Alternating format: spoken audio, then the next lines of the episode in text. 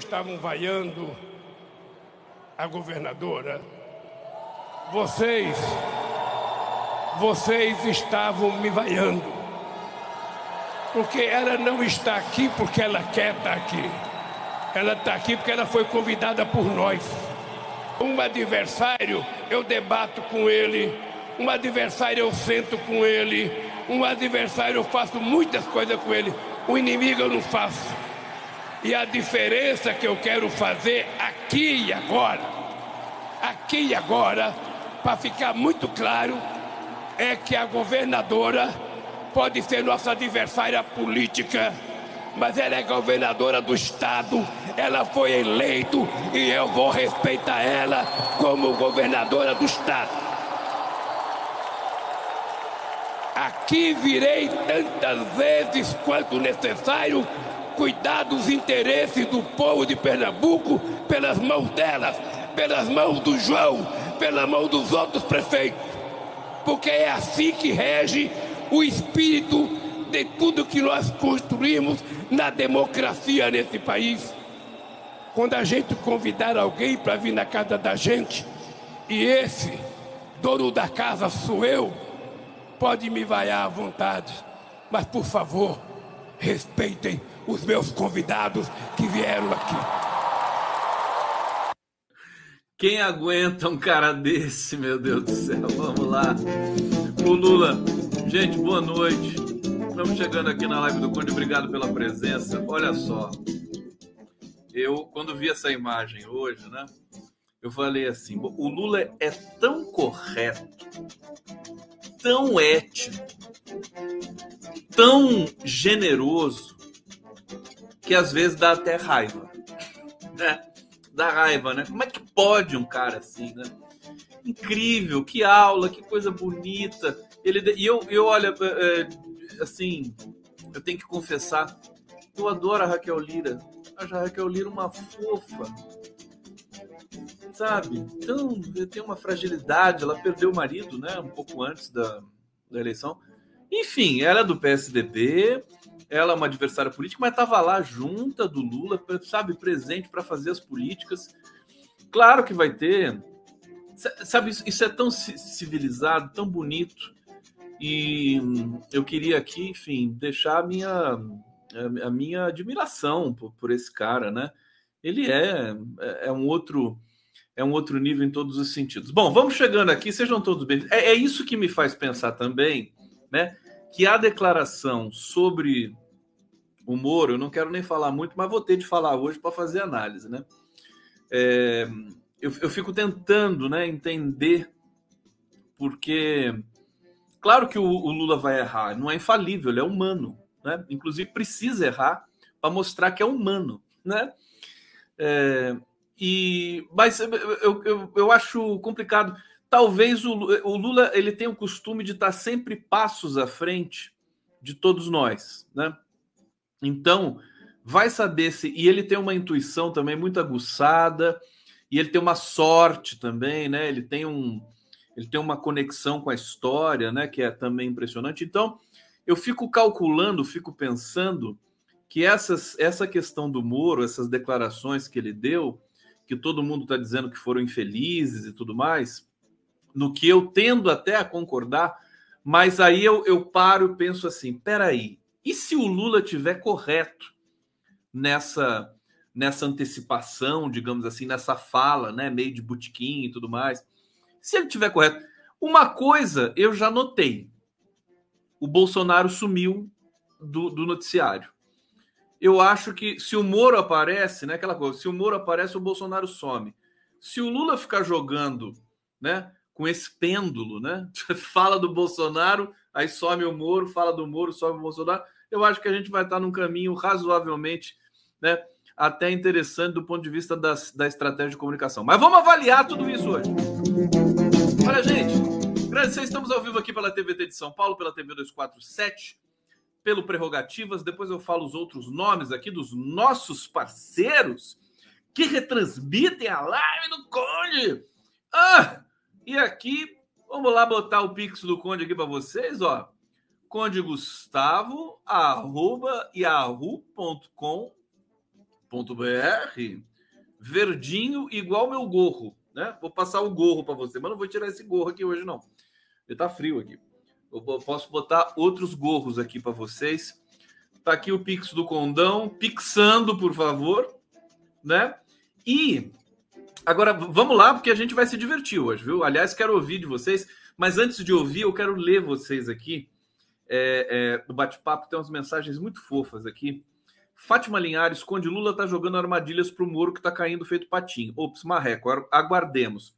Essa é bem é bem otimista, mas eu não descarto, né? Vamos, vamos, vamos aguardar um pouco, né? Eu tenho uma leitura sobre essa declaração de hoje, vou até passar aqui de novo e tudo mais. Aqui o Carlos Pena está dizendo: imaginar que tivemos o maldito pestilento por quatro anos, e o gatinho ali na foto, que bonitinho. É, aqui Maria Noemi, seja bem-vinda. Ana Elisa Morelli, Ana Cecília Austrégésilo Hereda, Clóvis Gale. Condão, isso é democracia. Fábio Krause Manuel, exatamente, Conte. Não sei exatamente o que ele se refere, mas exatamente, então estamos exatamente aqui. Regina da Costa, oi, boa noite, querido Gustavo Conte, saudações, cordiais saudações a todos desde Dom Pedrito, Rio Grande do Sul, fronteira com o Uruguai. É, aqui tive vergonha alheia de quem? Do Moro, né? Antônio Carlos de Souza.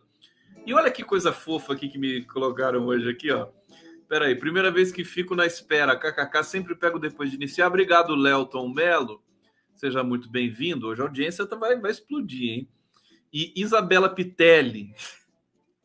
Uma raiva desconde. Viciei. Af. Viciou, né? É! Vicia mesmo. Então, vocês são uns fofos. Olha, tô indo para sexta live hoje, viu? Seis lives. Sabe lá o que é isso? entrevistei oito pessoas hoje. Oito pessoas. E agora eu tô aqui com vocês, tá? Bom, é o seguinte.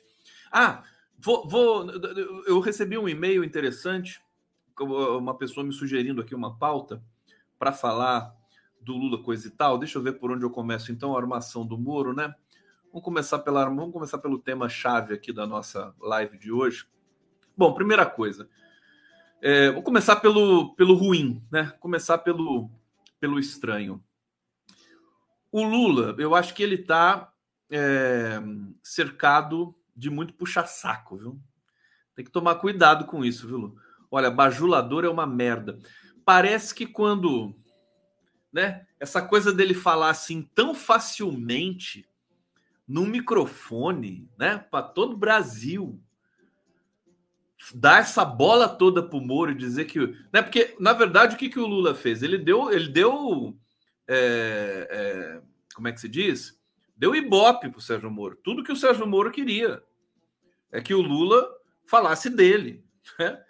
É, e, e, eu acho que o fato do Lula ficar tão à vontade assim é porque é muito puxa-saco, não pode tem que, tem que circular com gente, sabe, que tenha noção, que tenha crítica, que tenha, sabe, é, é, o mínimo de é, protocolo, tá certo?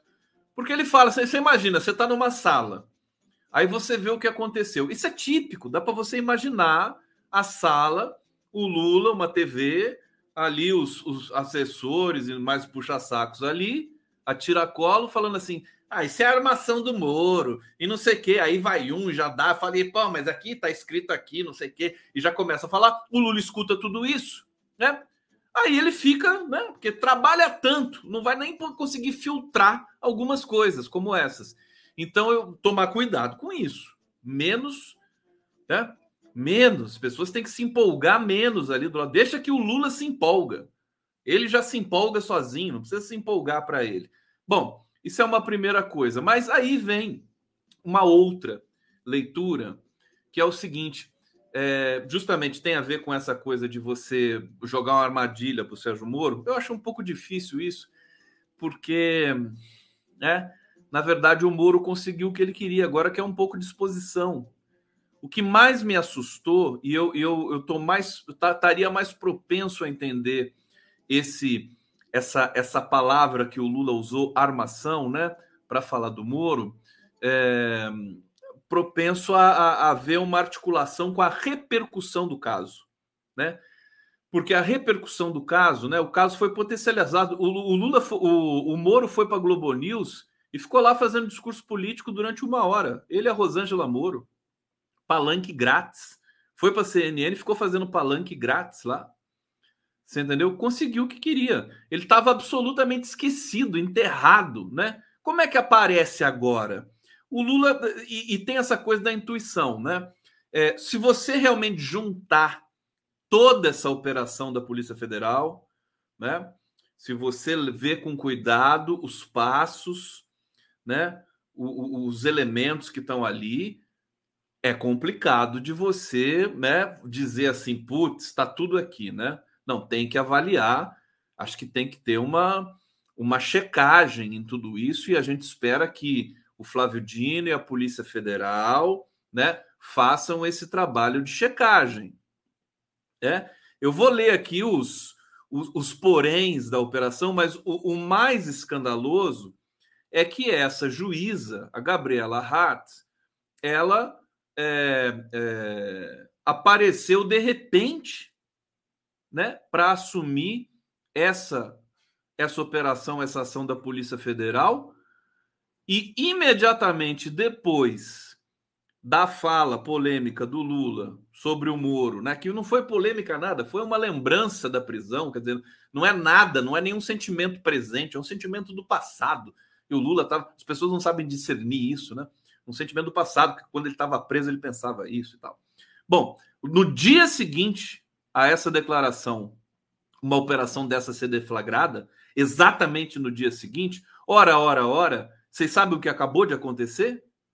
Agora? O que acabou de acontecer é que, após essa declaração do Moro, a doutora Gabriela Hart é, tirou o sigilo dessa operação.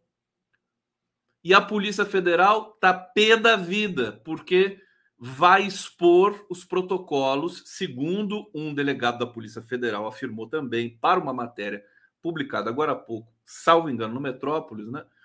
É, disse que isso expõe à Polícia Federal os protocolos que eles usaram para pegar os chefões ali do PCC. Outra coisa escandalosa. Mais uma vez, tenho que citar aqui, né, eu, eu cito as pessoas com quem eu interajo, né? Hoje com o Luiz Nassif, o Luiz Nassif disse simplesmente o seguinte: o PCC é uma organização criminosa, mas é uma organização é, altamente profissional. Eles, eles têm, é, eles, levam é, padrões empresariais né, para os espaços que eles dominam dentro e fora dos presídios. É uma organização que tem muito dinheiro, tem advogados conceituadíssimos trabalhando para eles, tá certo? é, o que não viola nenhum tipo de, de legislação. E, e aí é, o Nassif disse assim: é muito difícil de acreditar, muito difícil de acreditar que o PCC vai querer sequestrar um reles, ex-juizeco, ex-ministro de um genocida, cara que abandonou é, é, abandonou a carreira de juiz para se eleger, para tentar se blindar, né? É muito difícil de acreditar que o PCC vai querer sequestrar uma criatura dessa. Os promotores, aquele pessoal que está na linha de frente, até dá para acreditar, sentimento de vingança, mas não não cola isso, não cola. E gente, é muito fácil, é muito fácil. Quer dizer, quem é o PCC? Quem fala pelo PCC? Quem fala? Quem tem o. Você é do PCC? Você tem a carteirinha do PCC? Né? Você tem o, o, a sua identificação do PCC? Como é que a gente pode garantir que é o PCC? Você pode ter plantado isso, né? E olha, cheira podre, realmente, essa história do Sérgio Moro. Cheira muito podre. O Sérgio Moro é um bandido, ele está acostumado a fazer esse tipo de coisa, a, a simular, entendeu? A forjar, né? E ele está tendo que ele, o que ele pediu, está tendo, tendo holofote nesse momento. Espero que não dure muito. Né? E o Lula, por sua vez, não podia cair nessa armadilha. Né? Num certo sentido, né? Se a gente aceitar a tese de que é, o Lula acabou caindo numa espécie de armadilha. Estou é, dizendo, não dá para saber especialmente se é isso. Do ponto de vista da comunicação, é, é parece é, é, é, complicado, porque a gente sabe o que a imprensa vai fazer com isso, né? O Lula é um cara experiente, ele sabe o que ele pode falar, o que ele não pode falar é, é, na à frente do, do, do, das telas, sabe que a fala dele vai ser recortada, vai ser descontextualizada, ele é craque nisso, tá cansado de saber. Então existe um certo, uma certa descompensação realmente, né? O Lula voltou um pouco naquele, naquele, naquela frequência de campanha, né? Muito estranho, porque o Lula tinha um discurso pronto para isso. Ele poderia dizer assim, falou, olha, nós vamos dar toda atenção, toda segurança. Acabava o assunto, ninguém ia falar mais disso. Nós vamos falar que nem o, o, o, o Flávio Dino falou, mas ele quis, ele quis, ele não aguentou, né? Ele não tem sangue de barata, tudo bem, porque é isso, né? Eu me lembro muito bem, porque quando a gente falava às vezes que eu entrevistei o Lula também, eu, eu, a gente sente isso, né? Quando você fala de Moro e Dallagnol para o Lula, ele, né? Se ele não tiver muito bem calçado ali, ele é uma coisa chata, né? Porque você, vai falar do cara que quase acabou com a tua vida, o cara que quis te matar, que levou a tua esposa né, à morte. Aliás, o, o meu colega que mandou aqui uma mensagem no, no e-mail hoje, Humberto Pereira, Obrigado. Ele diz o seguinte: Moro diz que Lula colocou ele e sua família em risco. Lula devia responder: Moro, você matou Marisa, meu irmão e meu neto. Né? Eu acho que está claro isso. Lula poderia ter feito isso. A coisa se inverteria imediatamente. Né? Eu não sei se foi cansaço, né? se tem alguma coisa que a gente não sabe, que, que todo mundo está sabendo. Eu, eu, sinceramente, eu acho que tem que tomar cuidado com os bajuladores que ficam tentando puxar mais o saco possível do Lula para ter mais espaço com o Lula. E, e, quem conhece o Lula sabe que ele não gosta disso, né? Mas se tiver uma overdose de puxar saquismo ali, não vai ser mole para poder é, é, superar isso. É, enfim, esse é o ponto. É difícil de acreditar. O PCC existe aquela fake news né, histórica já, né, sedimentada de que o PT tem laço com o PCC. Então, é muito suspeito, sim, né? E aí eu posso ler aqui para vocês outros indícios dessa questão. Cheira podre toda essa história, essa operação ali é, da Polícia Federal, que é, supostamente colocou o Moro em risco, né? Sob proteção durante né, dois meses praticamente, né? Olha, é, Moro estaria marcado por atos tomados dois anos atrás de mandar líderes do PCC para prisões federais. A ameaça não foi para nenhum diretor de presídio, para nenhum outro procurador ou delegado atuando na linha de frente contra o PCC, mas contra um senador que não tem mais nada a ver com o tema. Né? Outra coisa, a operação foi conduzida pela Polícia Federal de Cascavel. Outra coisa, ela estourou no dia em que mudou a superintendência da Polícia Federal do Paraná, até então dominada por delegados bolsonaristas. Tem que investigar tudo isso. É por isso que a gente está reclamando muito, né, de que o governo não tem um setor de inteligência. O governo está sem inteligência. O GSI está parado e a BIM, até onde eu sei, está parado. Setor de inteligência é para isso, para ver se está tendo conspirata ali, no meio da Polícia Federal, que pode ter, sempre tem. Por isso que governo tem inteligência. Meu Deus! Alô? Vou, vou recorrer a quem? Ao, ao, Rui Costa? Não sei se o Rui Costa tem perfil para isso. Ao Alexandre Padilha? Não sei também se tem perfil para isso. Tinha que ter alguém com perfil mais, né? A coisa meio Zé Dirceu, sabe? Alguém que se apodere das, da situação. Não tô vendo. Não tô vendo. Alguém que tenha relação com essa coisa mais profunda, mais sensível, que são os dados da inteligência. Quem que vai assessorar o Lula com isso, pelo amor de Deus? Alguém precisa fazer isso. Precisa colocar a BIM para funcionar, para dar essas informações. O governo precisa saber dessas coisas, né? Então, eu acho que tem cheiro de podre nessa história. Cheiro de podre é, é, por todas essas razões, e mais uma que acabou de chegar aqui para mim, né? Advogado de presos suspeitos de planejar matar autoridades, diz que Sérgio Moro nunca foi um alvo. Como é que fica isso agora? Né? É, o advogado de duas pessoas presas, Juan Felipe Souza, disse que o senador Sérgio dá até o nome aqui dele, nunca foi alvo de, de alvo de criminosos responsáveis pelo planejamento do assassinato parlamentar e outras autoridades públicas. Aqui, abre aspas, dos relatórios que vi da Polícia Federal, apesar do ótimo trabalho de investigação, não vi em nenhum momento o nome de Sérgio Moro, afirmou o advogado que defende os detidos Eric da Silva Soares, de 22 anos, e Franklin da Silva Correia, de 26 anos.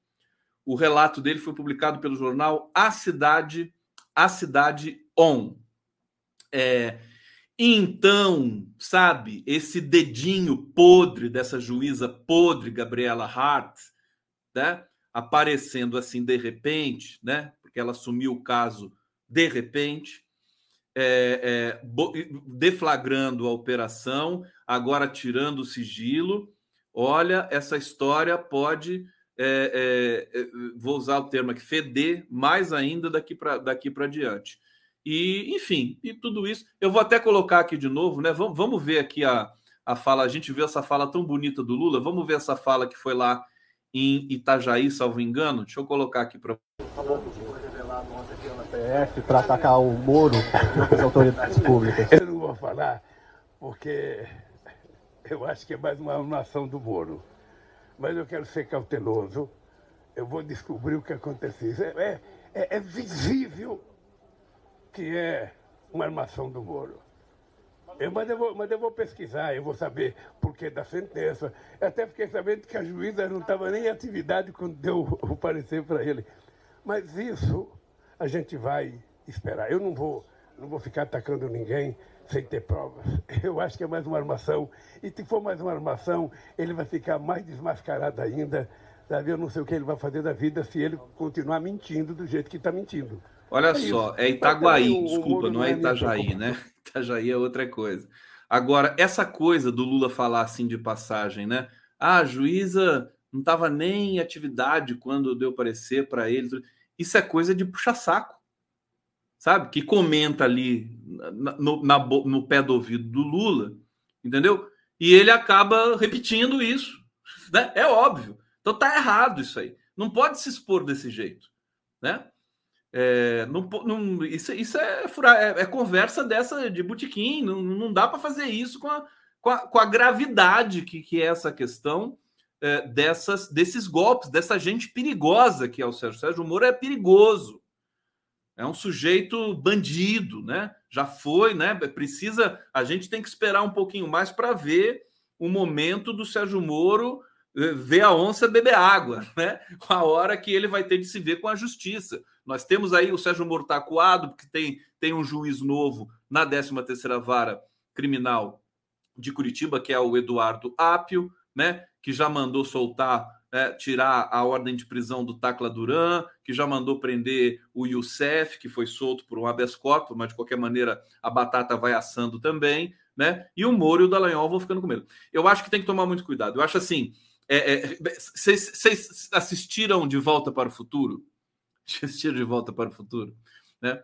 De Volta para o Futuro, você tem lá o, o, o Martin McFly, que é o, o Michael Fox, né? Que ficou com Alzheimer, né? Muito precocemente, mas está aí, enfim, circula para lá e para cá. É, também abriu uma, abriu uma, uma organização, né? Para pesquisa do Alzheimer e tal. Agora, no filme, ele, ele tem um negócio. Quando, quando o Biff né, chama ele de franguinho, né? Ou covarde, né? Ah, você é um covarde. Aí o Martin McFly ele fica paralisado, né? Ele fala assim: Você me chamou de covarde? Aí ele, ele fica louco, né? Ele enfrenta o cara. É a mesma coisa falar Sérgio Moro pro Lula. Você fala Moro pro Lula, sabe? A coisa fica, né? É, isso é verdade. Olha, até pro, pro, pro meu queridíssimo, de quem eu tô morrendo de saudade, Raduan Assar Raduan Nassar está conversando normalmente com ele assim e tal. Não, mas é isso, o Brasil agora vai melhorar e tal. Aí, de repente, você fala do Moro, ele muda o semblante, assim, né? Porque, não, o Moro é um bandido, né? É isso. Então, ele causa, não é nem pela pessoa dele que é insignificante, mas pelo mal que ele causou ao país. Vamos lá. Aqui na live do vocês estão aqui. Olha o Pix no chat. Olha o Pix no chat do condão aí, gente. Ueba, vamos nessa.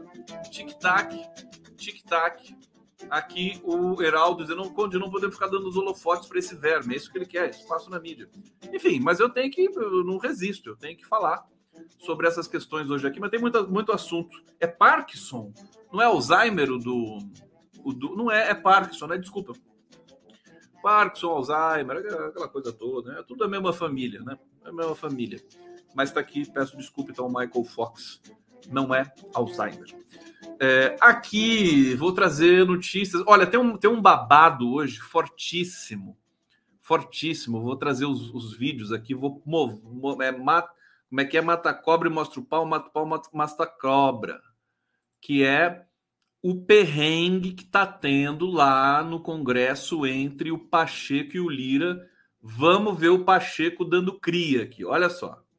Desde sempre, o meu ponto de vista não havendo mais pandemia, não há mais razão de ser para que haja excepcionalidade é, da Constituição Federal, de modo que a Constituição determina que haja apreciação por comissões mistas. Esse entendimento eu sempre externei e falei com o presidente Arthur. O fato é que a Constituição Federal determina comissões mistas de medidas provisórias e nós temos que ser muito fiéis à Constituição Federal. Eu confio muito no bom senso, na razoabilidade. Vamos decidir a questão de ordem, vamos participar todos os parlamentares do que é a decisão da questão de ordem. Vamos buscar restabelecer a ordem constitucional, do funcionamento como sempre foi. Eu tenho muita tranquilidade da consciência de todos os parlamentares do seu dever de que sempre foi assim de apreciarmos as medidas provisórias. Esse é mineiro, né? O Rodrigo Pacheco é cheio de conversa, é palavroso, né? Palavroso, como diria o Guimarães Rosa. Então, tá tendo um perrengue ali. Eu já vou colocar o Arthur Lira. O Arthur Lira ficou. É, o Arthur Lira deu cria mesmo. Vocês vão ver o vídeo dele. Mas eles estão numa briga ali intensa para mudar o protocolo é, de aprovação é, de medidas provisórias, né? Sem comissão mista durante, durante a pandemia. Foi feita uma adaptação em função, né, claramente, da, da, da, da mudança, né? Do, do, da rotina do Congresso e agora eles querem é, voltar ao que era. Aliás, o Pacheco quer voltar a, ao padrão anterior. Deixa eu ver onde é que está aqui essa, essa informação para eu trazer para vocês aqui. Será que eu não anotei aqui? Espera aí só um pouquinho. Senado enfrenta a Câmara e retoma comissões mistas de MPs. Lira ameaça boicotá-las. É, sem acordo, 29 medidas provisórias do governo Lula estão paradas. O presidente da Câmara disse que falta liderança de Pacheco. A coisa está feia, né? O presidente do Senado, Rodrigo Pacheco, decidiu instalar as comissões mistas para MPs, medidas provisórias e de desistir da tentativa de acordo com o presidente da Câmara, os deputados Arthur Lira. Só lembrando que os dois vão para a China, né? Junto com Lula, salvo engano, né? Se ninguém desistiu. Pacheco vinha sendo pressionado pelos líderes da casa para resolver o impasse, a revelia da vontade de Lira e retomar o rito que está previsto na Constituição e que enfraquece o presidente da Câmara. Sem perspectiva de acordo, após semanas de tensão, o senador Renan Calheiros apresentou uma questão de ordem na sessão dessa quarta e cobrou uma posição definitiva do presidente do Senado, Rodrigo Pacheco. Nessa quinta, Lira levou o tom e questionou a liderança de Pacheco na condução do Senado Abre aspas, olha o que o Lira falou, gente. O Senado está com algumas dificuldades, não entendemos quem manda ou quem dirige o Senado. Foi pesado isso aqui do, do Lira, hein? Que se são as questiúnculas de Alagoas que não devem interferir na dinâmica do Brasil, ou se são posicionamentos políticos. Eu tenho aqui a fala do, é, do, do Arthur Lira, vamos ver, porque ele, ele fala umas coisas aqui que parece que ele está com medo e acuado. Vamos, vamos assistir aqui juntos não é ir contra a Constituição, mas numa proposta de entendimento das duas casas, de alterarmos a Constituição para chegarmos num rito mais atual e que atenda às demandas das duas casas de funcionamento. Nós não queremos afrontar a Constituição, muito menos declarar guerra ao Senado, nem ao Senado à Câmara, isso não vai levar a canto nenhum. Mas não fui eu que interrompeu conversas, não fui eu que deixou de conversar e não fui eu que mandei texto e voltei com a minha palavra. Tá aí, não fui eu, não fui eu, não fui eu. Parece é uma coisa meio infantil, né? Uma coisa meio infantil. Achei estranho. Enfim, quem que vai resolver isso? Né? Se o Lira, né?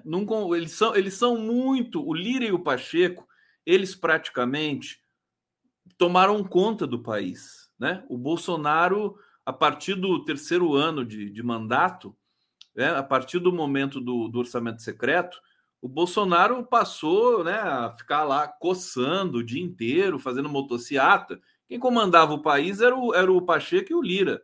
Tinha nem ministro para fazer frente a esses dois, né? Eles ficaram mal acostumados, né? E agora você tem um embate entre os dois. Quem é que vai resolver isso? Eu não tenho a menor ideia. Não tenho a menor ideia. Eu quero que exploda. Aliás, se explodir, o que acontece? As 29 medidas provisórias do governo Lula, que precisam ser aprovadas, vão ficar na fila. Vão ficar na fila. Alguém vai ter que fazer alguma coisa. Né? É, na verdade, eles querem mais poder. Né? Vai ter que molhar, né? Ah, vai ter que ter alguma emenda, vai ter que ter algum, alguma liberação para alguém do partido e tudo mais. Esse é o Brasil. Quem vai fazer? Deixa eu dar um toque aqui sobre São Paulo para vocês. Tem muita gente aqui, a maioria do público aqui é de São Paulo, né? São Paulo, capital. A greve do, dos, dos. Deixa eu ver se eu tenho uma imagem aqui da greve, que hoje eu baixei também tudo isso. Deixa eu ver que eu acho que eu tenho uma aqui. Aqui, ó, vamos ver.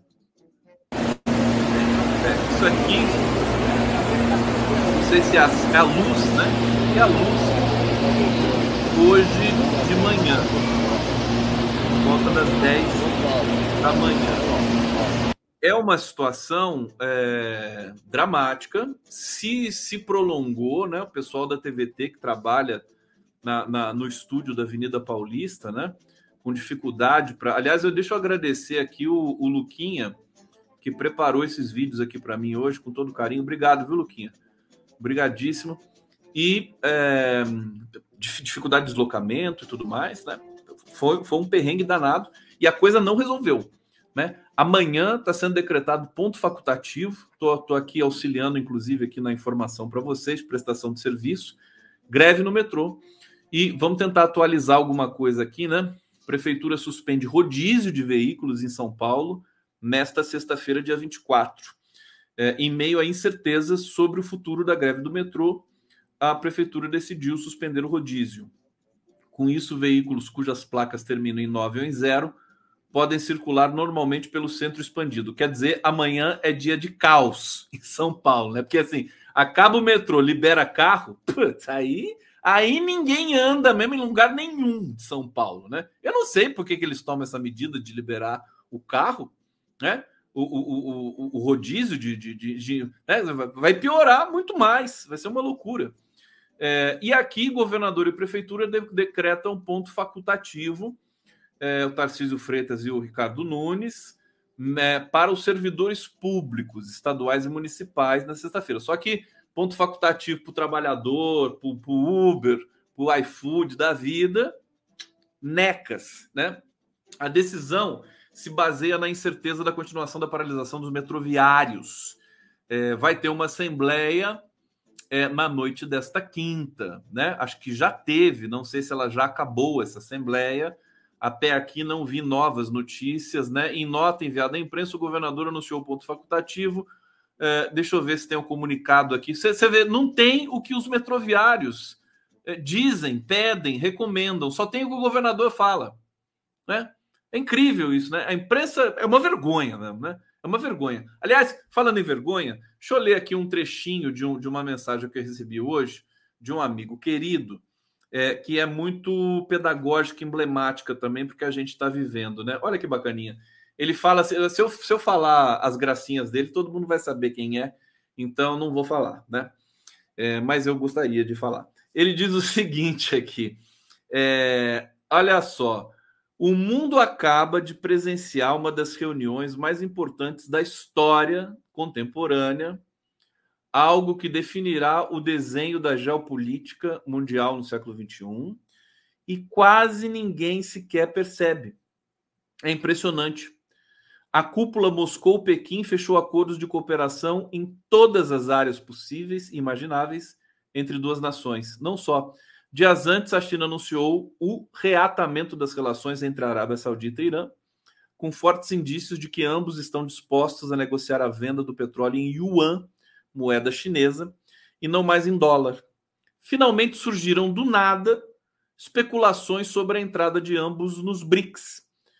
Uma bomba atrás da outra, com um denominador comum: não há lugar para os Estados Unidos, OTAN e quejandos. O que, o que lemos sobre tudo isso nos jornais, nos telesnoticiários, né? Ele pergunta: notas de rodapé, quando muito a ordem mundial está sendo violentamente sacudida mas Carolina não viu. Tá aí intertexto com o Chico Buarque. Olha que coisa impressionante. Eu falei ontem para vocês aqui, anteontem, né? Tô cantando essa bola faz tempo, evidente, porque é muito importante, né? Mas simplesmente a imprensa não pauta isso, não é manchete, não é capa, né? Xi Jinping e Vladimir Putin. Né? Xi Jinping. China é a maior economia do mundo. Tem esse negócio de que os Estados Unidos é a maior é, é, maior país imperialista, né? Sacana do mundo. Mas a China, de economia, população, território, né? perspectiva, crescimento, não tem nem, não, não, não dá nem no dedo mindinho. Os Estados Unidos não chega nem no mindinho da China. E aí você tem a China é, faz, é, é, é renovando uma aliança histórica né, com a Rússia, que é a maior potência atômica do planeta, e ninguém fala nada sobre isso. Tá todo mundo, ah, não, a Ucrânia, não sei o quê, né? O banco quebrou, aquela coisa, né? Nada, nada. É assim, né? A história passa na frente dos nossos olhos e a gente só vai sacar que a gente viveu um momento absolutamente monumental, faraônico como esse, 50 anos depois. Né? Daqui a 50 anos vão falar dessa dessa, desse encontro Biden, é, Biden não, coitado do Biden. Biden tá esquecido lá no canto. Desse encontro Putin e Xi Jinping. E a gente, né? Cadê a imprensa? Cadê o jornalismo desse planeta, né? Na verdade, o jornalismo, é, é as, as agências russas, a Sputnik foi fechada no Brasil. Eu denunciei aqui, mas quem denunciou de verdade, mais uma vez, o meu amigo Luiz Nassif. Entrevistou, inclusive, as jornalistas da Sputnik. Sputnik era uma agência excelente, qualidade é, impecável de notícias. Eles traziam vídeos, é, é, traziam informações sobre a Rússia com tradução em português no canal do YouTube. Era um serviço fantástico. Né? A Sputnik foi faliu, foi proibida na, na, na Europa, né? E, e aí a matriz brasileira não aguentou, a filial brasileira, né? Não aguentou. Então é isso, né? Esse, esse que são os Estados Unidos. E aí é aquela coisa. Hoje também conversei com o Jamil Chad, que é o grande correspondente, o melhor correspondente, né? Acho que de todos os tempos, né? Ganhou vários prêmios já, o que não significa muita coisa, mas o fato é que ele mora 23 anos em Genebra, né? Ele entra na ONU lá, cumprimenta todo mundo. Ô, oh, ô Jamil! Você entrar na ONU lá, o Jamil é o mais conhecido de todos. contou várias histórias de alcova, né? Contou uma história do, do, do Monkey, ah, como é que é? Monkey, Monkey Boom? Como é que é? Monkey Moon. Monkey Boom. Desculpa, gente. É o Bank Moon. Eu falei o, o, o Monkey Boom. Como é que pode isso? Alô, socorro! Ó, oh, Amineres, Amineres, você tá aí, Amineres? Me salva, tô precisando de um remédio, Amineres. Monkey Boom? É o Ban Ki-moon. O Ban Ki-moon. O Ban Ki-moon, ele, ele é, é coreano, japonês? Alguém pode me falar o que, que o Ban, Ban Ki-moon foi, foi diretor-geral da ONU, né? Presidente da ONU. E eu, o, o Jamil Chad contou uma história né, que o Ban Ki-moon um dia contou para ele no avião e o Jamil Chad perguntou para ele assim: "Você já, você já preparou o discurso, né, para essa para essa fala na ONU que você vai ter e tal?" E o Ban Ki-moon disse assim: "Que discurso que eu não preparo nada. Isso aqui vem vem de cima, a gente só repete." Né? Que é aquela coisa. E ele contou também a história do, do Kofi Annan, O Kofi Annan, quando se colocou contra a invasão do Iraque e fez um discurso contundente na ONU, a partir desse dia ele começou a ser sabotado, começaram a denunciar é, é, malfeitos do filho dele, ele foi isolado na ONU até sair da ONU, né? o Kofi Annan. É assim, a ONU, estou falando isso porque a ONU é uma espécie de Porto Rico dos Estados Unidos. Eles fazem o que querem ali. Eles mandam, desmandam. Até porque só tem. A, a, uma, a boa maioria é de europeu que é tudo submisso aos Estados Unidos. Né? Os italianos. E, e quando chega o poder, né? Esses, o italiano né? vai lá, os, os, os, os franceses, alemães, né? Chegam em cargos mais altos na ONU, comissariado da ONU, né? Aí começa a ter essa, essa pressão forte dos Estados Unidos, eles cedem, né? Submissos, e aí você tem uma ONU que funciona para inglês ver, né? O Jamil Chad Cobra, ele sabe a podridão que é aquilo lá também. A gente está falando dos bancos suíços, né? É, é, é, e, e o, o Chad falou que a Suíça, o suíço, né? O cidadão suíço, ele tá com um problema de autoestima, né? Ver o banco, o segundo maior banco da Suíça quebrar, que é o Credit Suisse, e ver o primeiro banco, o UBS, comprar o segundo maior banco por 3 bilhões, né? Para administrar a massa falida de 3 trilhões do, do, do Credit Suisse. É, fora toda a fraude, todo o dinheiro sujo que, que, que rola na Suíça, nas contas secretas da Suíça. Quer dizer, aí o, o diante de tudo isso e diante da bancarrota, né? O governo suíço diz que vai garantir, mas daqui a pouco a gente não sabe se esse banco novo, UBS Credit Suisse, a fusão dos dois, se quebrar, quem que vai comprar? É, o Jamil Chad se fez essa pergunta. É, então, eles estão com problema de autoestima, né? Ali, né? Não sabem mais, né? Será que a gente é tão civilizado assim, tão poderoso, né? O banco quebrou e agora, né? É a marca da Suíça, né? O, o Jamil falou que o Credit Suisse financiou a, a, as estradas de ferro as estradas de ferro na Suíça. Né? Enfim, é isso. Aqui o, a Lúcia Vovó está elogiando o Jamil, que é fantástico, né? Jamil Chato tem um histórico de trabalho fantástico. O homem é dos bons e ele está indo para a China. Tá, tá em voo para a China agora. Ele vai lá cobrir a viagem do Lula, né? A, a, estada do Lula lá. O Lula vai ser recebido com honras de é, pica das galáxias, né? Não é nem chefe de Estado, né? que assim, eu tenho conversado com pessoas que estão lá, o Marco Fernandes amanhã vai estar conosco, aliás, deixa eu só já fazer aqui a propaganda do Giro das Onze de amanhã, tá aqui, eu vou receber a Maria do Rosário, vai ser muito bacana, amanhã tem tem tem para todos os gostos no Giro das Onze, olha só que legal, ó, tem o Marco Fernandes, que está em Pequim, e, e, que, e que me deu essa informação do clima né, da imprensa chinesa na, na, expectativa de chegar o Lula, é, o Marcos Banho, que é um dos grandes linguistas brasileiros é, e vai conversar com a gente. O Marcos Banho publicava muito na Caros Amigos e ele arrebentava lá. Eu quero, quero, quero acordar esse Marcos Banho daquela década de 90, nos 2000, em que ele metia a boca na política brasileira e a gente vai conversar. Vamos falar de linguagem também, claro. Então, a Maria do Rosário vai chegar. O Carlos Armit, que é o astrólogo, Carlos Armit, maravilhoso. É, vamos falar também um pouco de astros. E o meu queridíssimo amigo James Onig, que vai falar especificamente da, da China, da Rússia, é, Xi Jinping Putin e Xi Jinping Lula né? Porque o, o James Onig é professor de Relações Internacionais da FACAMP. É isso. Vocês querem uma vinheta? Uma vinheta bem vinhetada para vocês? Arretada. Ali. Cheio de amor. Toma para você. Para de reclamar. Tá aqui o feijão puro para você. A gente Pronto. come só feijão puro,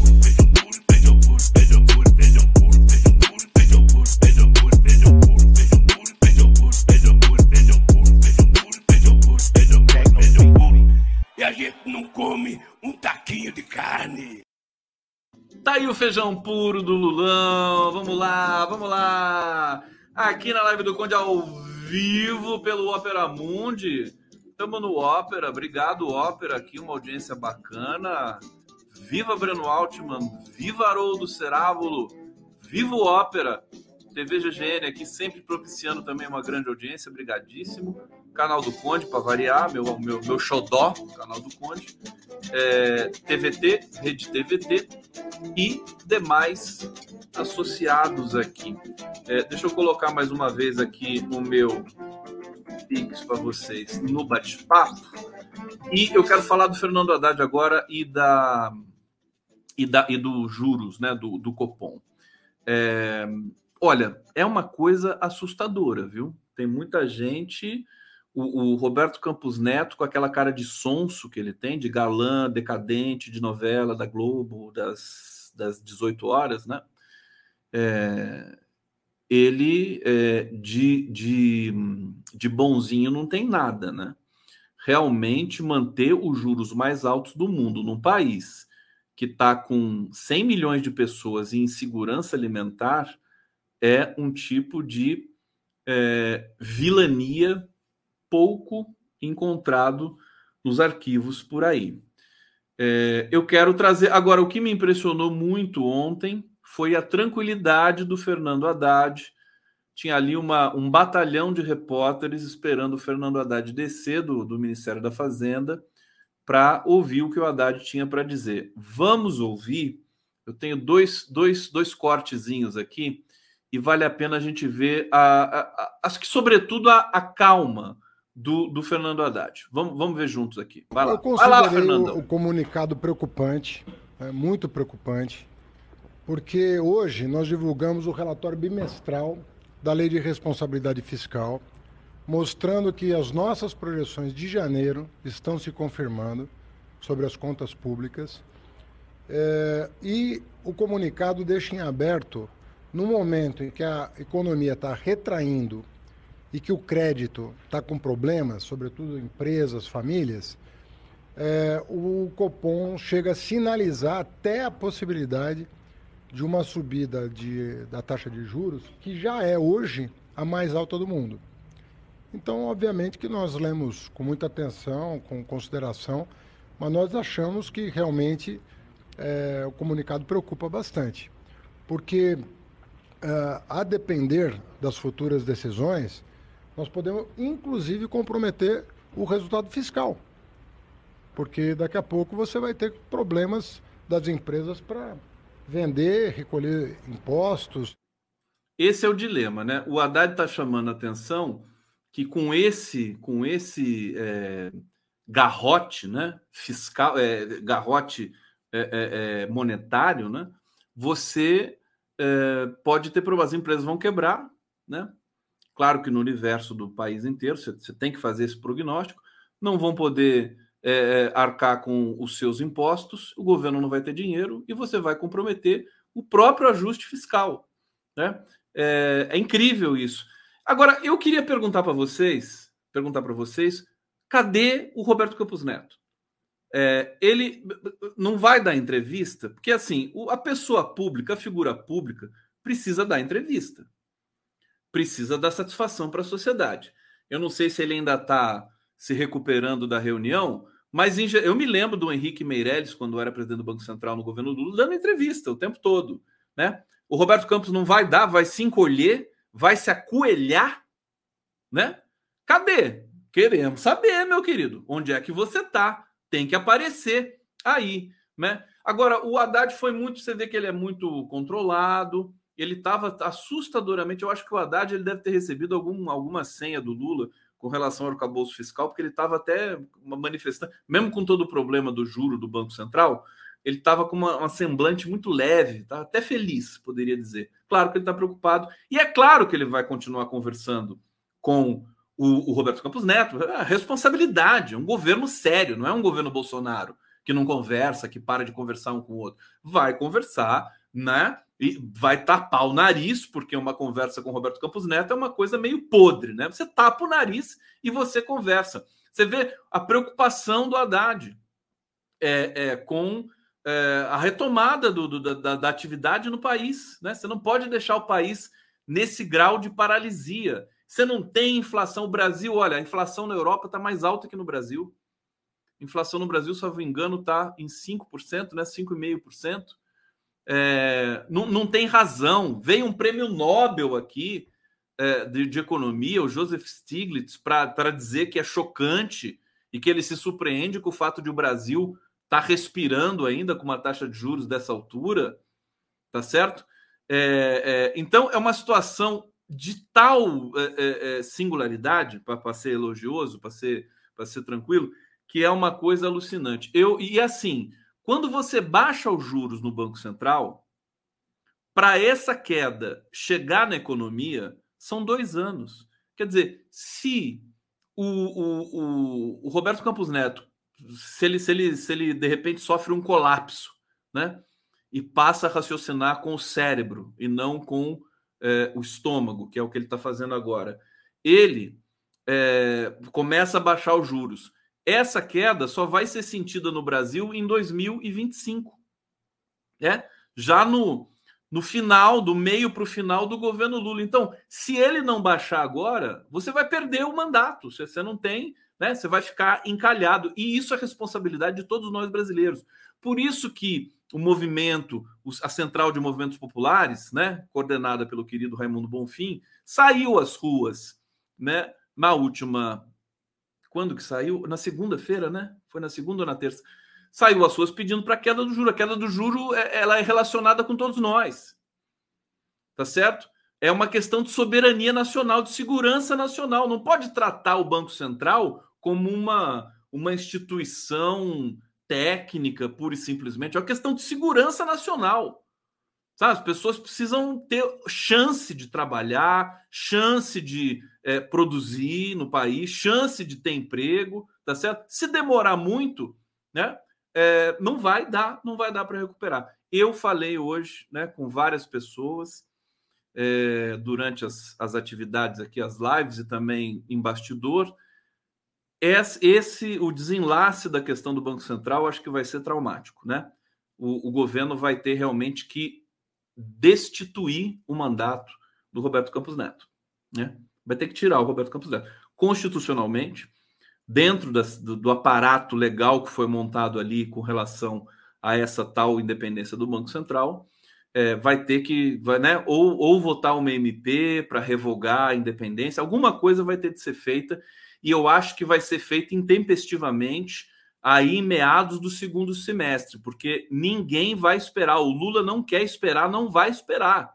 Ele está em outro patamar agora, não é o Lula de 2003, né? Que vai aguentar quietinho lá, o Henrique Meirelles, né? Aquela coisa, aquela, aquele, aquele embromation do Palocci lá. Não, agora não tem essa, entendeu? O Lula já aprendeu a lição, já sabe que tem muita fraude né, enunciada por esses supostos teóricos aí é, da macroeconomia que circundam né, o Palácio do Planalto ou que assumem essas posições chave num governo como o governo Lula. Tá dito aqui. Bom, deixa eu ver o que mais que eu tenho para vocês.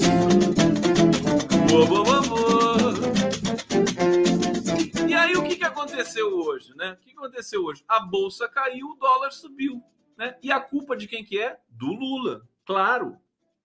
Né? O Banco Central não tem culpa nenhuma de nada. Né? O, o que, que derrubou a bolsa? A fala do Haddad, que é inédita. Nunca um ministro da Fazenda teve uma fala tão dura com, com, com relação ao presidente do Banco Central. E aí caiu a bolsa. E aí o dólar subiu. Tá certo? Bom, gente, o, a lição de hoje, sabe qual que é? A lição de hoje é o seguinte: é, jamais podemos nos iludir com a nossa classe jornalística que se coloca como é, os profissionais né, da área. Né? Aliás, a pessoa que tem que dizer que é profissional é porque não é.